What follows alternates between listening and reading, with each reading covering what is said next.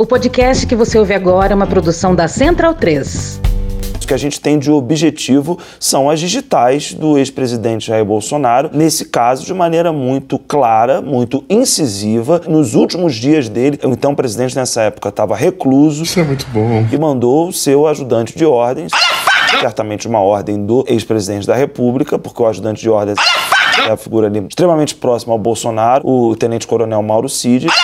Ele manda o Mauro Cid. Chega! Ele manda o Mauro Cid tentar resolver e ele envia um outro sargento, um outro militar. Óbvio, óbvio, óbvio. A Guarulhos nos últimos dias de dezembro para tentar negociar a liberação dessas joias. Tem as digitais do ex-presidente. Estou aqui há 17 anos, nunca, nunca participei de uma, uma situação parecida, não. Bolsonaro afirmou à Record que soube dos fatos apenas um ano depois e que a caixa que seria para Michele ficou na alfândega. Eu agora estou sendo crucificado no Brasil por um presente que eu não recebi. Me acusam, me crucificam por um presente que eu não recebi, nem a primeira-dama. Bolsonaro quis anunciar, né? Não, eu vou devolver, eu quero devolver. Estão avaliados mais ou menos em 500 mil reais. E aí hoje devolveu. Aí, ó. A defesa, né? Não foi o próprio presidente, porque ele não está no Brasil. Nos Estados Unidos, desde o fim de 2022, o ex-presidente Jair Bolsonaro anunciou que voltará ao Brasil no dia 30 de março. Por que será? 30 31 de março de 1964, data da segunda independência do Brasil. Teu cu. Deus salve 31 de março de 64. Teu cu. A gloriosa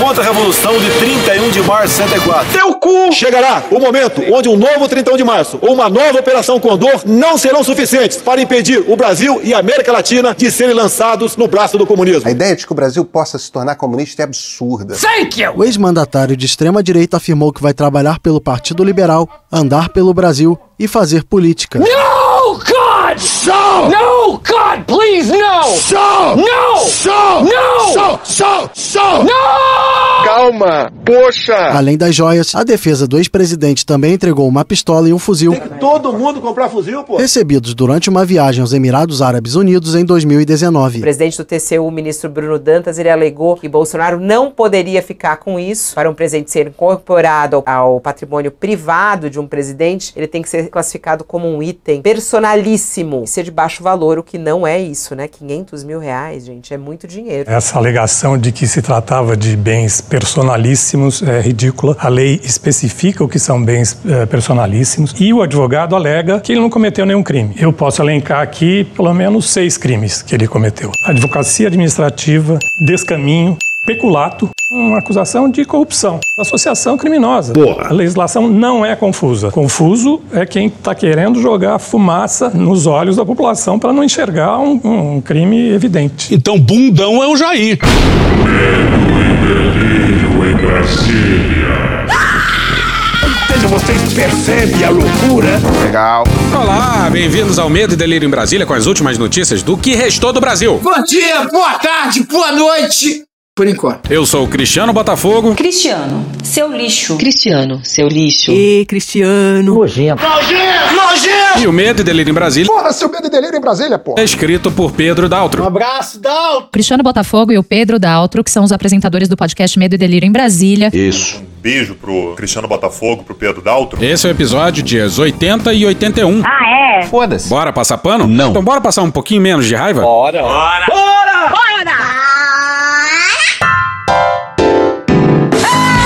Isso, esse é o título. Foda-se. Sobe música, DJ! Ah, por que alegria, hein? Vocês verão em muito breve na matéria do Chico Otávio no dia 26 no Globo. Única presa política a sair viva da Casa da Morte de Petrópolis em 1971, Inês Etienne Romeu denunciou que foi estuprada por um de seus carcereiros, identificado como Camarão, pelo menos duas vezes nos 96 dias em que ficou no aparelho clandestino do Exército na Serra Fluminense. Uma das pessoas que mais sofreu e mais corajosamente enfrentou essa fase terrível daqueles anos, final dos anos 60. Em decisão inédita, o Tribunal Regional Federal da Segunda Região, o TRF2, entendeu que essa violência não encontra amparo na lei da anistia. É óbvio! É, porra, caralho! Finalmente. E determinou que a Justiça Federal siga com uma ação penal contra o acusado. Eu fico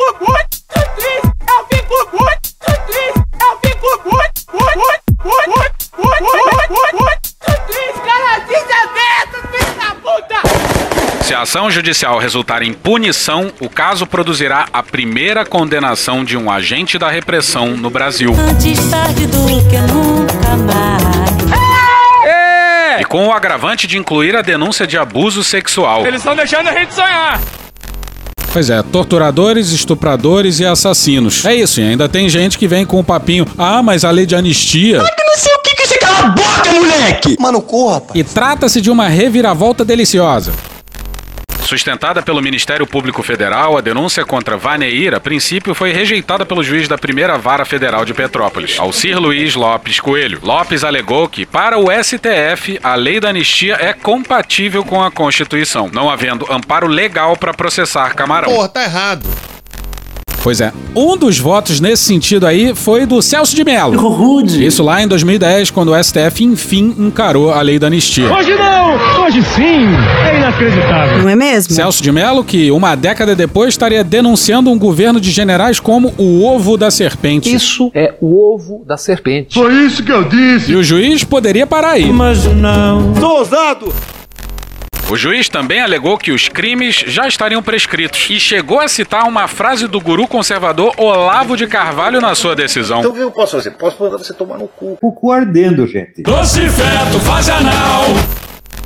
Pois é, o juiz meteu um olavão na decisão. O que, que Olavo é pra gente? É a referência filosófica. Eduardo. O inferno em Virgínia.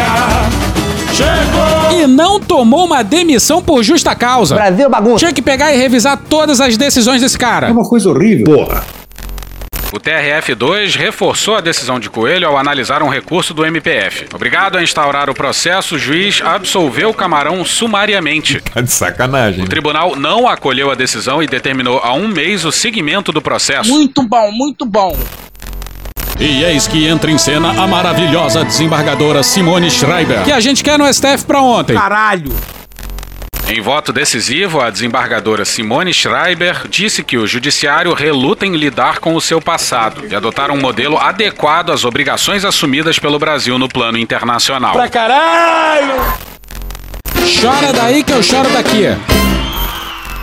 Abre aspas. Essa dificuldade de enfrentar as graves violações cometidas em nome do Estado está amparada em uma cultura do esquecimento, da qual algumas das suas consequências, reconhecidas pela comunidade internacional, são a perpetuação de estruturas de poder autoritárias e legitimação de violências policiais e torturas cometidas nos dias de hoje contra a população civil. Fecha aspas, alertou. O Estracera sorriu no céu sobre o Rio da Prata. Nos cabe la responsabilidad de fundar una paz basada no en el olvido, sino en la memoria, no en la violencia, sino en la justicia.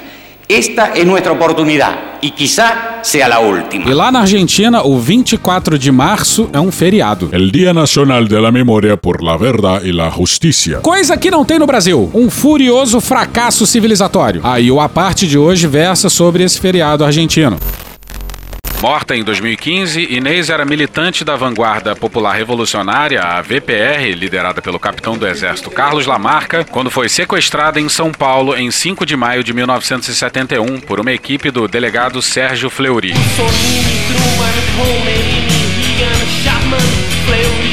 Transferida para o Rio de Janeiro, foi encarcerada na Casa da Morte até o dia 11 de agosto do mesmo ano. Sofreu torturas físicas e psicológicas, incluindo os estupros, e tentou suicídio em três oportunidades. Inês só conseguiu escapar com vida porque se comprometeu a colaborar com os torturadores, infiltrando-se nas organizações armadas para delatar os companheiros. No entanto, após ser solta, não apenas descartou a colaboração, como em documento assinado, descreveu em detalhes as torturas que sofreu, os nomes e codinomes de alguns dos seus algozes e também os nomes de outras vítimas que passaram pela casa. Acho que foi a primeira pessoa ex-presa política que veio a público, teve a coragem, ainda durante a ditadura, de denunciar aqueles crimes. E ela fez a denúncia no tempo que se fazia denúncia. Ela trouxe uma, uma verdade a respeito da repressão política que ninguém ia saber, nunca a gente ia saber se não fosse Inês. Aquele depoimento que ela tem na OAB, que aquilo é registrado, aquilo é um documento histórico. Esse documento tem que ser pensado, tem que ser lembrado. A Inês trata de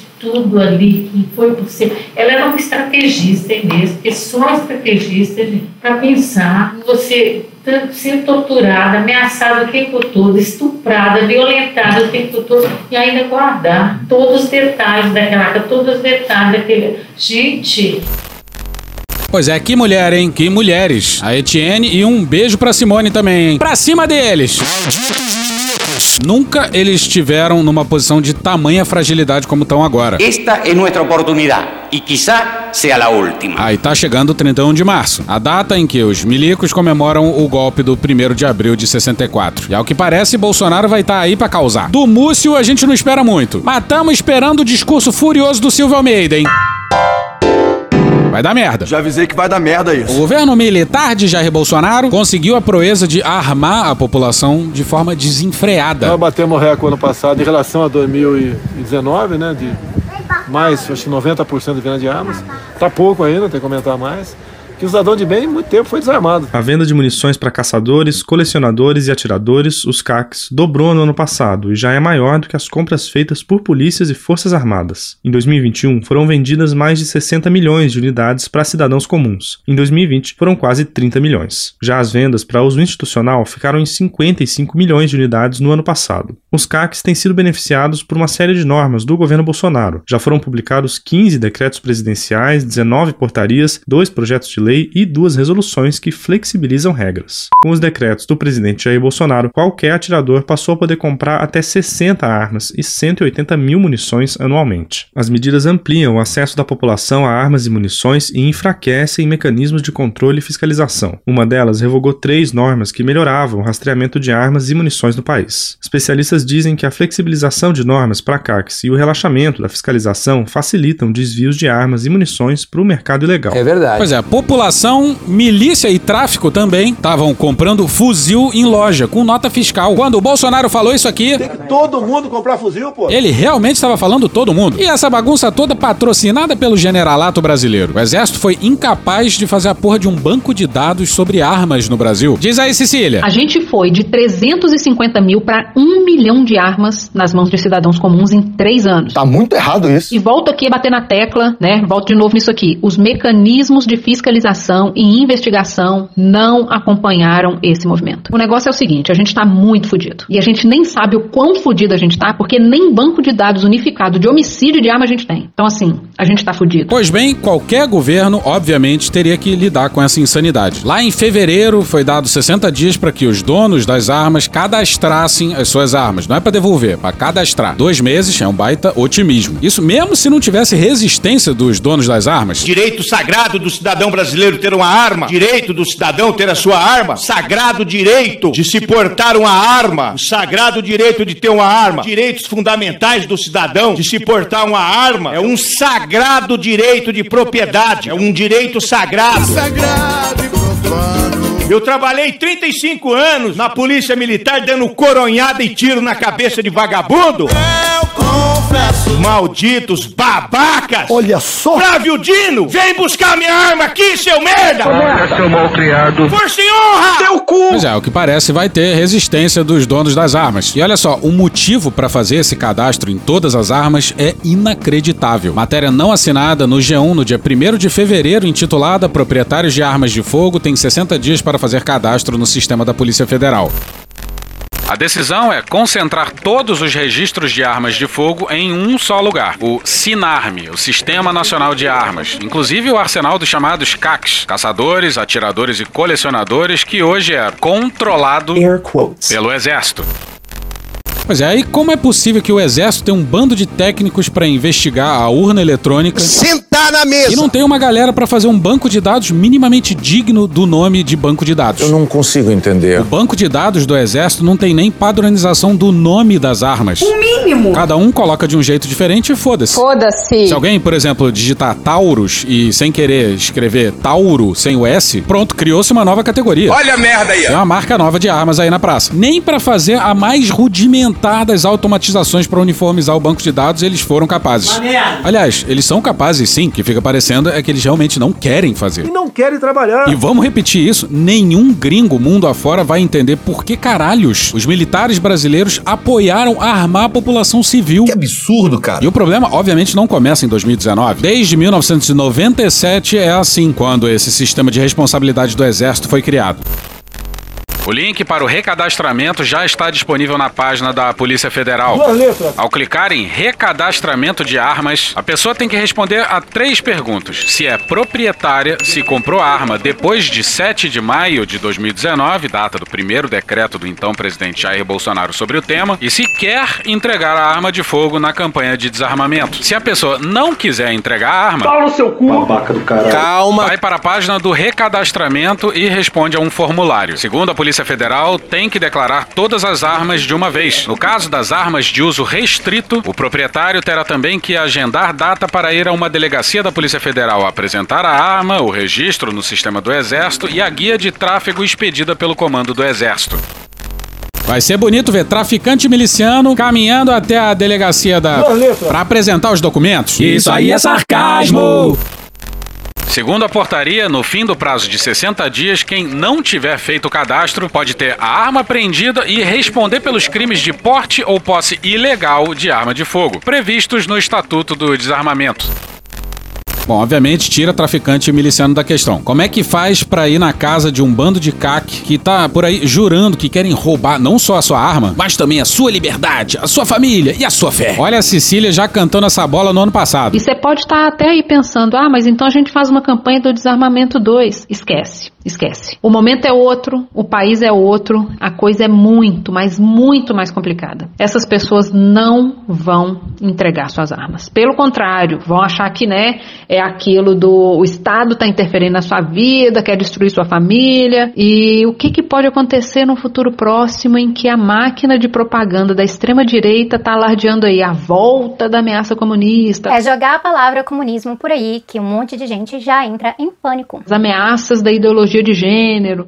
Pânico moral. A implantação de chips nas vacinas. Doideira! O negócio é o seguinte, a gente tá muito fudido. Pois é, o medo e delírio tem a solução pra esse problema. Sempre com humildade. Ô Luiz Inácio. Posso tomar café? Pode. Você não quer café? Quero. Traz o café pro pessoal. Obrigado. Mas ô Luiz Inácio, ajuda a gente aqui, pô, deixa a gente sonhar. Agora vocês querem que eu fale, né? Então tá, olha um certo podcast aí que fica perturbando a porra do meu saco. Me deu uma ideia que eu gostei. A gente estende o prazo uma vez, porra. E quem passar da porra do prazo recebe uma visitinha não da Polícia Federal, da Polícia Estadual. A missão vai ser cumprida pelo brioso Exército Brasileiro, companheiro. E os soldados e os cabos pode ficar tranquilo. A tarefa vai ser cumprida exclusivamente pelo generalato brasileiro. Só vale general, sabe? Eles nos juraram se sacrificar pela pátria. Então tá aí, chegou a hora. E vocês podem estar pensando que usar os generais pode tornar o processo um pouquinho mais demorado. Mas porra, Pra que essa ansiedade, essa angústia? A pressa não se justifica. Fica aí a sugestão, hein? E o mesmo vale na hipótese do Brasil entrar em guerra. Só vale general na linha de frente. Isso tinha tudo pra dar errado.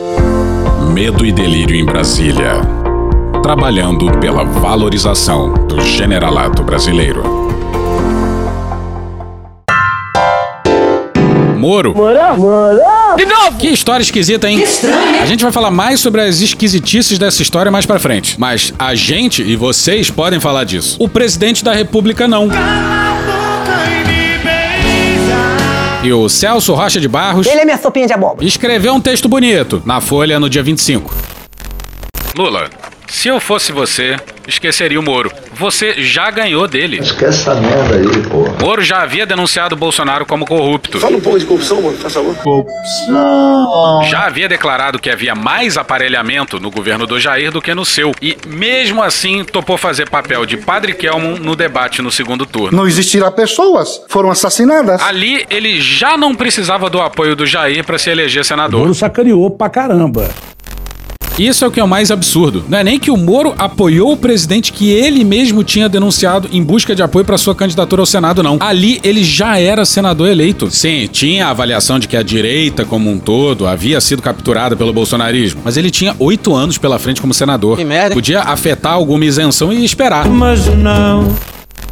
Ali ele já sabia do horror que foi o governo Bolsonaro. Já tinha tentado ser candidato da terceira via, denunciando esses horrores. Teve gente que quando eu fui, gente importante, que disse pra mim, ó, foi um alívio você ir pro governo, porque isso protege as pessoas desses excessos e dessas arbitrariedades do presidente Bolsonaro. Sérgio Moro topou se humilhar daquele jeito por ódio a você, Lula. O presidente comemorou quando o Lula foi solto, lá em 2019, que ele entendia que aquilo beneficiava ele eleitoralmente. Ele perdeu. Perdeu, mané, numa mola. Desde então, Moro é só um cara que mirou em Antônio de Prieto e acertou em Frederic Vasseur. Chupa que a cana é doce, meu filho. Essa frase aí é lapidar, hein? Celso tava inspirado, como sempre. Ele é um abençoado, Renan. Nos últimos tempos, a vida de Moro vinha sendo dedicada a fingir que não tinha visto a muamba do casal Bolsonaro. gritar, pega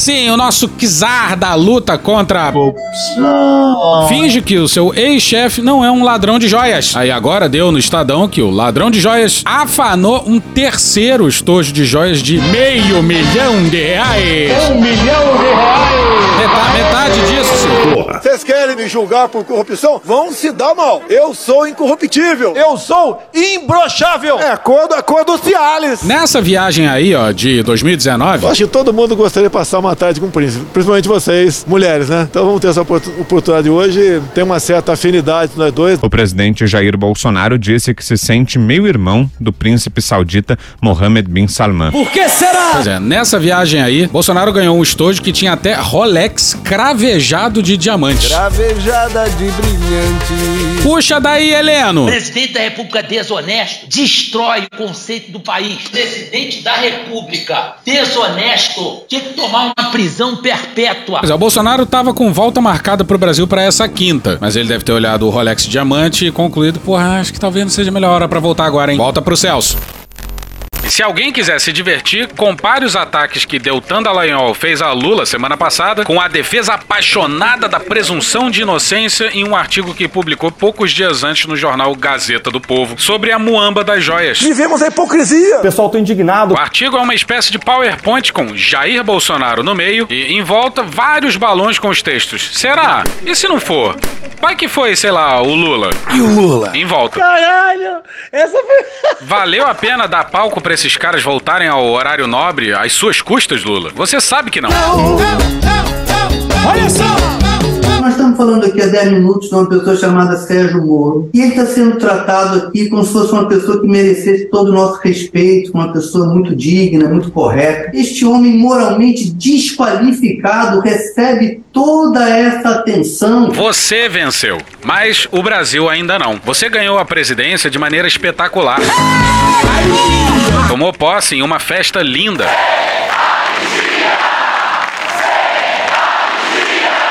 Derrotou o golpe de 8 de janeiro. Quando eu olhei para trás, tinha uma linha de choque do exército montada com blindados e por interessante que parecesse, eles não estavam voltados para o acampamento. Eles estavam voltados para PM. Parou o genocídio Yanomami. Lá, o posto foi tomado e queimado pelo garimpo. O que a lei do- brasileira do genocídio trata é que também quando você busca com medidas comissivas ou omissivas, ou seja, ações ou omissões, levar ao extermínio progressivo de um povo. Começou a recuperar o prestígio internacional do Brasil. Se isso faz de nós um páreo internacional, então que sejamos esse páreo. Você foi eleito para que a história dessa gente também tenha uma redenção, Lula, como a sua teve. Por isso, esqueça a guerra que você já ganhou e concentre-se na guerra que o povo brasileiro ainda está perdendo. A briga para reconstruir o Brasil depois desse desastre. E urge que o Lula tenha em volta de si alguém que tenha a mais absoluta tranquilidade de chegar no seu ouvidinho e mandar um. Não, brother. Você é maluco, é? O que falta, e eis uma grande diferença para Lula 1, é um grande amigo, um grande aliado, um grande ministro ali da geração do próprio Lula, que tivesse a capacidade de dizer olho no olho ali absolutamente à vontade pro Lula, olha, não vá por essa direção, fique calado, ou você tá errado. Tá errado. Essa figura inexiste hoje no governo Lula 3. Ah, presidente, tá aqui aquela manteiguinha de garrafa que o senhor tanto gosta. Mas bora então para as decisões que embasaram a operação que revelou o plano do PCC para matar essas autoridades. Entre elas, o. No sentido um pouco metafórico.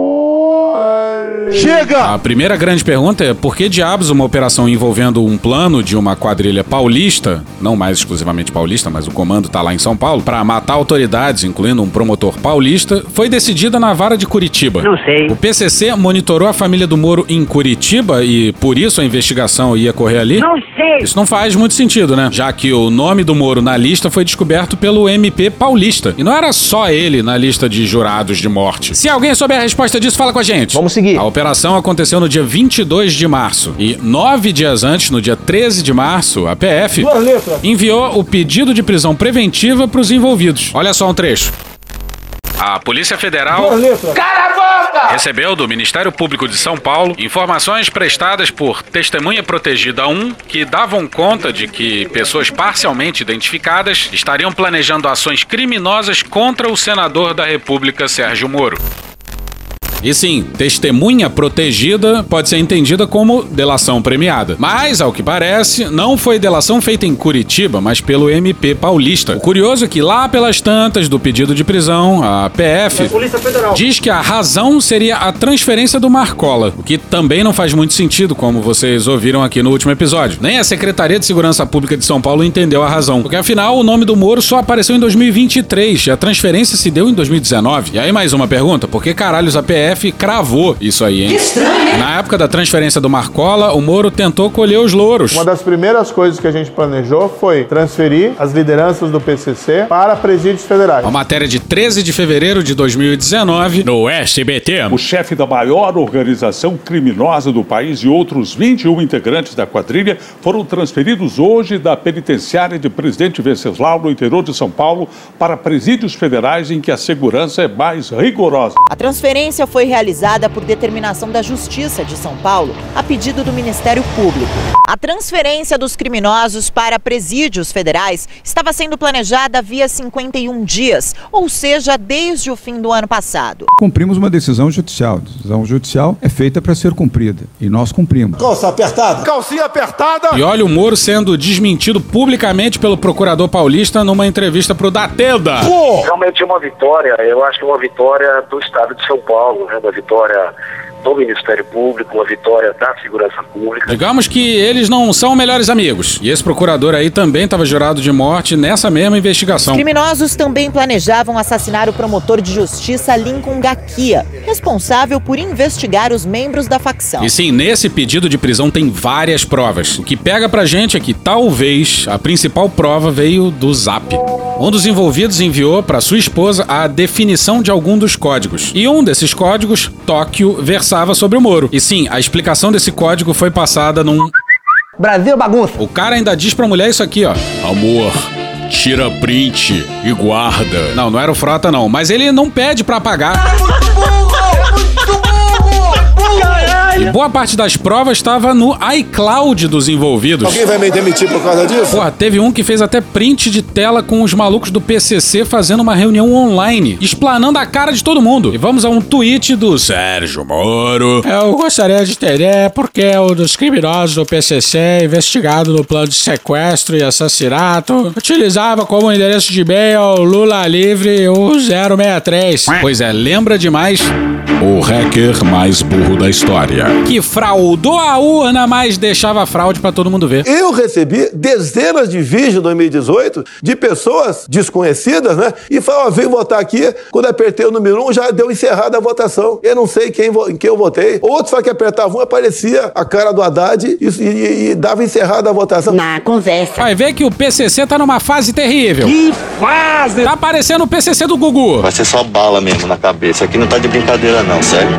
Esse é o PCC. Aí no meio das provas tinha ainda uma tentativa de envolver o Intercept com o PCC. Tentou forçar a barra. Sou ousado! Sim, exatamente o Intercept que trouxe à tona a Vaza Jato. Profundo ressentimento. Existem companheiros que até hoje eles dizem assim, poxa, nós buscamos fazer o melhor e levamos pedrada de todas as formas. Tá difícil? Pau no seu cu. Mas, pra surpresa de um perito já disse que a tal prova tem 95% de chance de ter sido fraudada.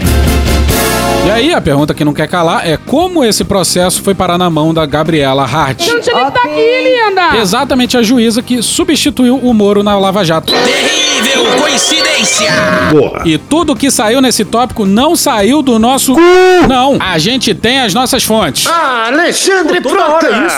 Desculpe. É muito engraçado. Mas vai um beijo aí pra quem ajudou a gente a entender essa grande confusão. Bom, mas ao que parece, o juiz da vara original do processo em Curitiba tava de férias. Todo relaxado, gostosão, tranquilo. Vai ter mais férias ainda. E por algum motivo essa vara não trabalha com os juízes substitutos, o que significa que o pedido de prisão ia ficar lá até o juiz voltar. A PF, por sua vez, preocupada com essa demora, teria se movimentado nos bastidores para que o caso fosse redistribuído para alguma outra vara de Curitiba, para que a decisão fosse tomada logo. E aí rolou o sorteio eletrônico. E foi cair logo no colo da substituta do Moro. Faltou uma pessoa lúcida sugerir que o nome da juíza substituta do Moro fosse excluída do sorteio? Faltou. Pra caralho! E a terceira questão versa sobre o timing da decisão da Gabriela Hart autorizando a operação poucos minutos depois do Lula falar a palavra fuder. Mas também quando eu fuder esse muro. Falando sobre o Moro, numa live que, pelo visto, ele não sabia que era ao vivo. Vocês cortam a palavra fuder querido. A Gabriela Hart decidiria pela operação cedo ou tarde, mas o pessoal lá do Ministério Público de Curitiba, pelo visto, não é lá muito discreto, né? E aí, logo depois da fala do Lula, a substituta do Moro decidiu pela operação e pela quebra do sigilo. Bora pra Bela Megali no dia 23 no Globo. A decisão da juíza Gabriela Hart de levar o sigilo de documentos da ação contra uma facção que planejava ataques a Sérgio Moro, do União Brasil do Paraná e outras autoridades irritou quadros do alto escalão da Polícia Federal. O PCC adorou essa quebra de sigilo sem um mísero nome ocultado para preservar a investigação. A menos que a ideia fosse gerar uma certa comoção. Investigadores ouvidos pela coluna criticaram a medida e afirmam que a juíza expõe a investigação que ainda segue em curso e técnicas da PF em um tema sensível, como o combate às facções criminosas. E olha que papo esquisitinho da Gabriela Hart. Abre aspas, considerando a repercussão que o presente caso vem tendo na mídia, autoriza o encaminhamento aos órgãos de imprensa que assim solicitarem via assessoria de imprensa dessa seccional cópias das representações policiais e das decisões que autorizaram as prisões e as buscas. Vamos combinar que esse caso específico não tem nenhuma necessidade do público saber. Inclusive, é o que tudo indica atrapalha as investigações. Então, pra quê? Pra que que foi feito, Em? Por que será? Aí nessa segunda, ainda teve o depoimento do Tacla Duran, que pode complicar a vida do Moro, hein? E também da Gabriela Hart, que fez parte da Lava Jato. Lá atrás, quando o Tacla denunciou que um advogado ligado ao Moro e ao Deltan tinha pedido propina num processo envolvendo a Lava Jato e o ex-juiz, esse gênio da raça humana. Gênio. Isso é mentira. Negou, mas disse que o advogado de um executivo investigado pela Lava Jato era seu amigo pessoal. Deve ter falado merda e nem percebeu, E né? agora o Tacla Duran entregou fotos e vídeos. Mas a gente não vai falar disso agora, vamos falar disso depois. Agora, estamos aqui cravando que isso tudo é uma grande armação? Não. Mas, na melhor das hipóteses, é um. Terrível festival de coincidências! Porra, uma atrás da outra. Uma atrás da outra, com o dedo no cu. Calma. Uma coincidência atrás da outra numa longuíssima fila. E esse. Terrível festival de coincidências!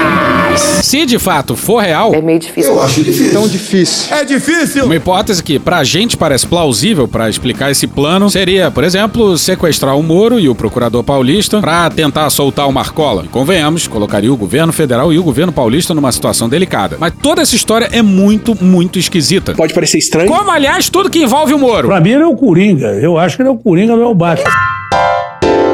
O general amigo do Lula é absolutamente de cair o cu da bunda De cair o orifício retal das nádegas. que a gente testemunhou o 8 de janeiro e o general do GSI ainda tá no cargo.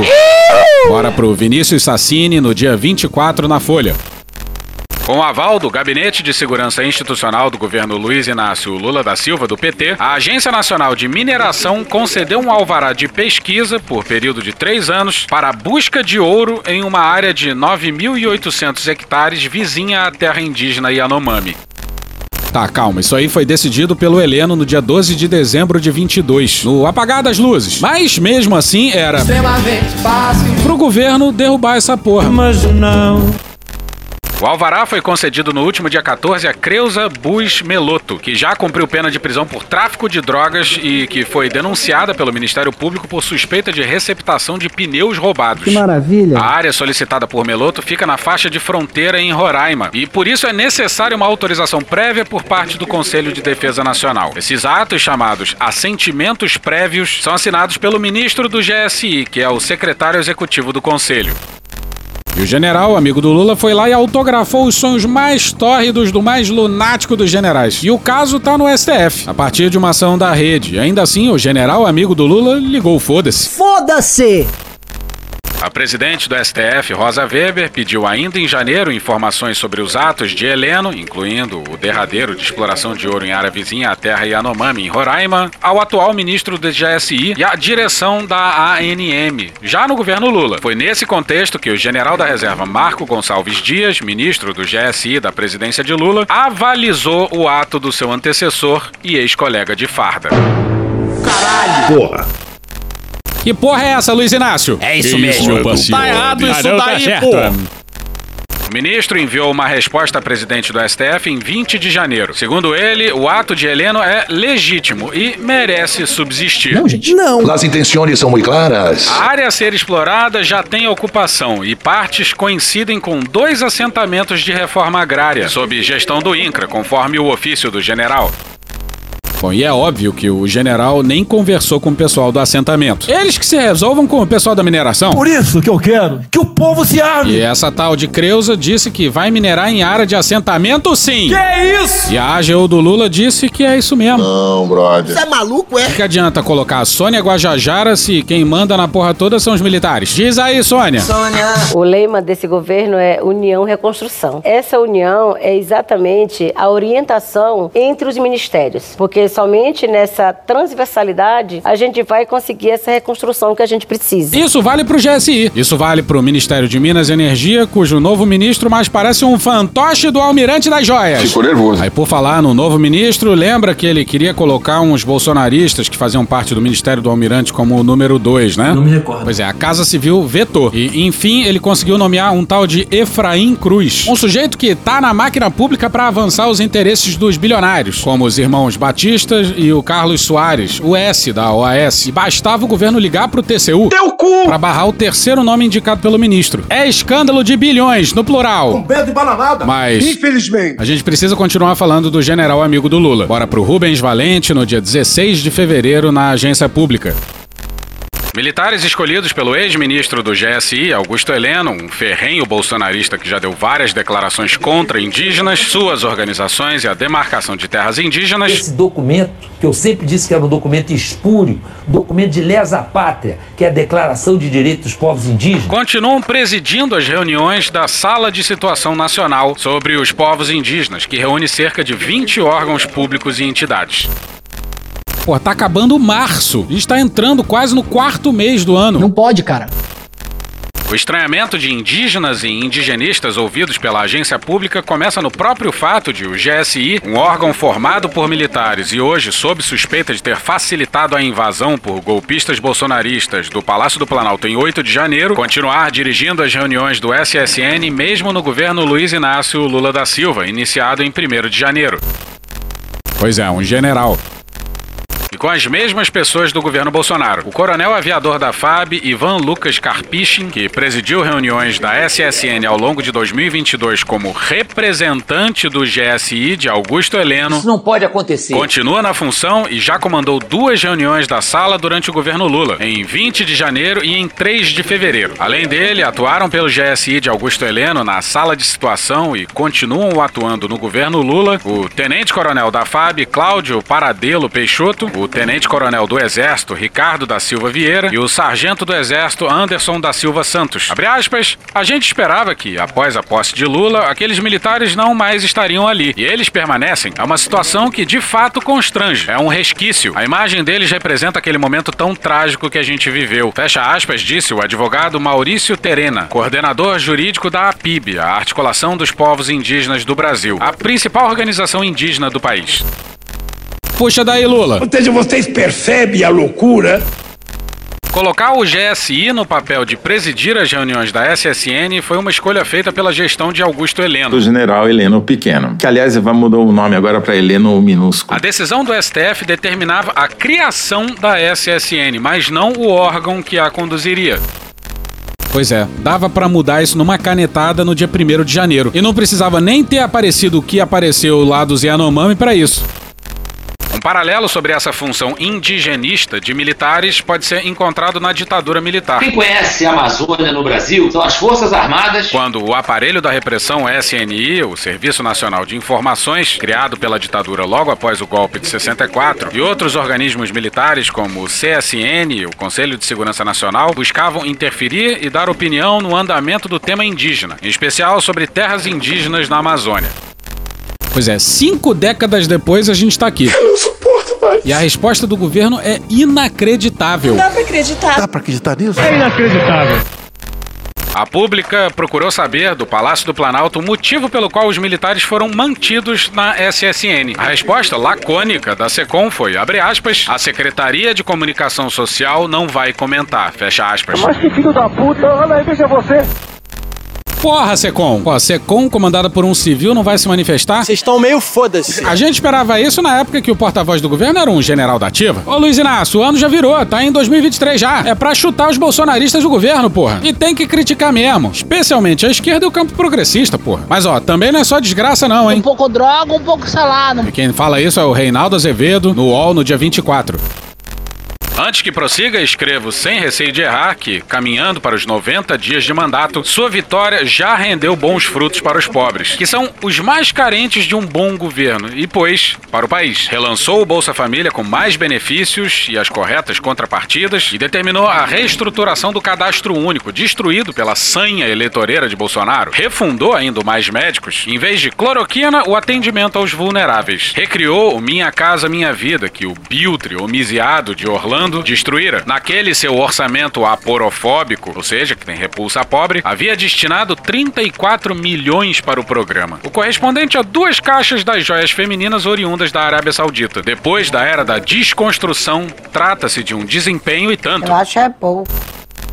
Tem que encher o saco e cobrar mesmo. Tem que ser falado. Já acabou o episódio. Aparentemente, quem vai brilhar no próximo episódio é o Mourão, hein? Show! Show! Show! Show! Show! Show! E hoje a gente fica por aqui. Esse episódio usou áudios de CNN Brasil, Pedro Benevides, Abraço Bené, Zorra Total, Rede Globo, UOL, AFP Português, SBT News, Alexandre Frota, Dom e Juan, Júlio Victor, Canal Meio, The Office, Jornalismo TV Cultura, Brasil Urgente, Gil Brother, Hermes e Renato, Galãs Feios, Samia Bonfim, Abraço Samia, Não Inviabilize, Trapalhões, Porta dos Fundos, Abraço Tabet, Abraço Gregório, Estúdio CBN, Abraço Tatiana, Petit Jornal, Abraço Tanguy, Abraço Daniel, Carla Bora, Orquestra Brasileira de Música Jamaicana, Valentina Bandeira, Abraço Valen, TV Câmara, Átila e Amarino, Abraço Átila, Roberta Sá, Opaí, Foro de Teresina, Opa Toledo, Opa Thaís, Opa Fernando, Jornal da Gazeta, Antônio Zambujo, Rádio Band News FM, Choque de Cultura, Abraço Raul, Abraço Furlan, Abraço Caíto. E Abraço Leandro, Meteoro Brasil, Abraço Álvaro e Ana, Os Incríveis, Casimiro, Abraço Casé, Leandro Rassum, Sai de Bamba, Antônio Vivaldi, SDH Argentina, Titãs, Tropa de Elite, Boletim Folha, Drauzio Varela, Cecília Oliveira, Abraço Cecília, Antagonista, Tim Maia, Câmara dos Deputados, Jouto Jouto, Juliane Furno, Abraço Juliane, Cara do Engarrafamento da Brasil, Cara Tapa, Ódio Puro e Genuíno, Diogo Defante, Abraço Defante, TV Senado, TV Brasil, Metrópolis, TV Pública de Angola, Magari Lorde, Carlos Jader, JC Rio Claro, Podcast Benjamin Mútil, Samuel Mariano, Podcast no Pé do Ouvido, Abraço Júlia, Bezerra da Silva, Programa Silvio Santos, Show do Milhão, Jovem Pan, Zé Cabaleiro, Poder 360, TV Câmara Distrital, Fantástico, Jornal o Globo, Pesadelo na Cozinha, George Michael, SATV, Diário do Sertão, Sport TV, Domingo Legal, Molejo, Cine Trash, De Noite, Rádio CBN, Cidinho Doca, Sabrina Fernandes, abraço Sabrina, Falha de Cobertura, G1, CBN, J Quest, Vitor Camejo, abraço Camejo, Carmina Burana, Intercept Brasil, João Brasil, Léo Jaime, Roda Viva, os donos da bola, abraço Crack Neto, Midcast, abraço todo mundo do Midcast, Marcelo Diné, abraço Adnet, Globo News, abraço Natuza, abraço Guedes Godinho, Luiz Amel, Planalto, Coisa Nossa, Franciel Cruz, abraço Franciel, Biblioteca Nacional Mariano Moreno e Gabi Antunes. Beijo, Gabi. Thank you! Se quiser e puder, pinga um lá pra gente no PicPay ou no apoia.se barra medo e delírio. Porra, doação ao caralho, porra. Não tem nem dinheiro pra me comprar um jogo de videogame, moro, cara? Assina o nosso feed no seu agregador de podcast favorito e dá uma olhada nas nossas redes sociais. E também no loja.medoedelirioembrasilha.com.br. Eu sou o Cristiano Botafogo, o Medo e Delírio em Brasília é escrito por Pedro Daltro e um grande abraço. Bora passar pano? Não. Mas bora passar menos raiva? Bora.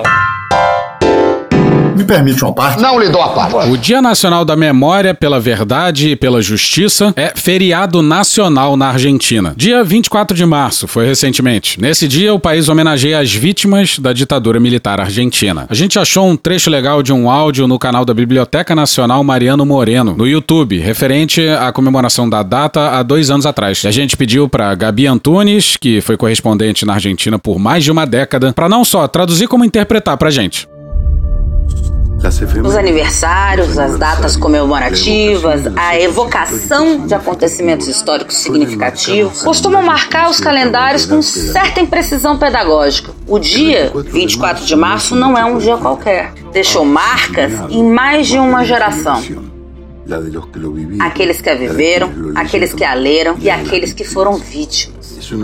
É uma ofensa corrente à história recente, uma humilhação a qualquer princípio de convivência que envolveu instituições e homens que violaram conceitos elementares da vida social dos argentinos usurpando todas as instituições do Estado e implementando a ocupação repressiva de todo o país.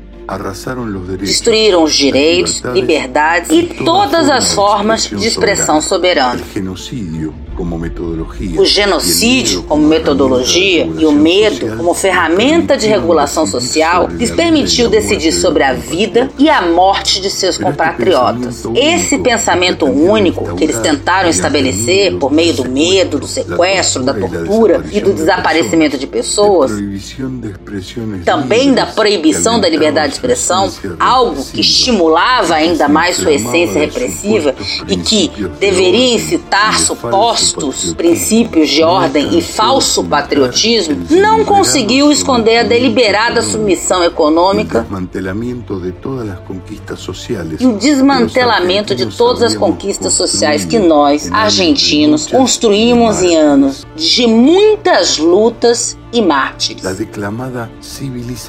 A suposta civilização desses bárbaros e o orgulho desse delírio de poder nos levaram a uma guerra que resultou na perda de ainda mais vidas. Eles acreditaram que queimando livros iam sepultar também a livre circulação de ideias. Acreditaram ainda ter enterrado a liberdade de expressão, mas, no entanto, deixaram marcas inapagáveis no inconsciente coletivo, frases, sentenças lugares comuns de uma ditadura que nem mesmo após a passagem pelos tribunais que os condenaram por crimes contra a humanidade foram capazes de apagar. Quando nosso destino como sociedade é ameaçado pela restauração desta ideologia nefasta, um dogma construído sobre o ódio e o desprezo, torna-se nosso dever exercer o irrestrito exercício da memória e ratificar o caminho democrático que este povo escolheu para não não abdicar de nenhum direito e não renunciar aos seus ideais de justiça, soberania e liberdade. Como todo 24 de março, não esqueceremos hoje e nem esqueceremos amanhã. Repudiamos a ditadura genocida e ratificamos o que continua sustentando a voz profunda da história.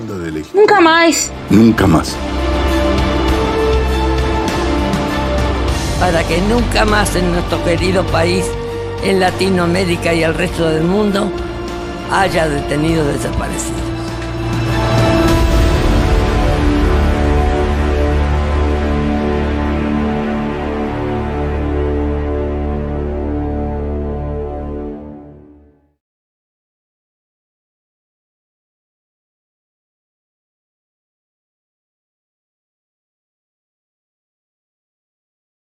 Acabou? Acabou!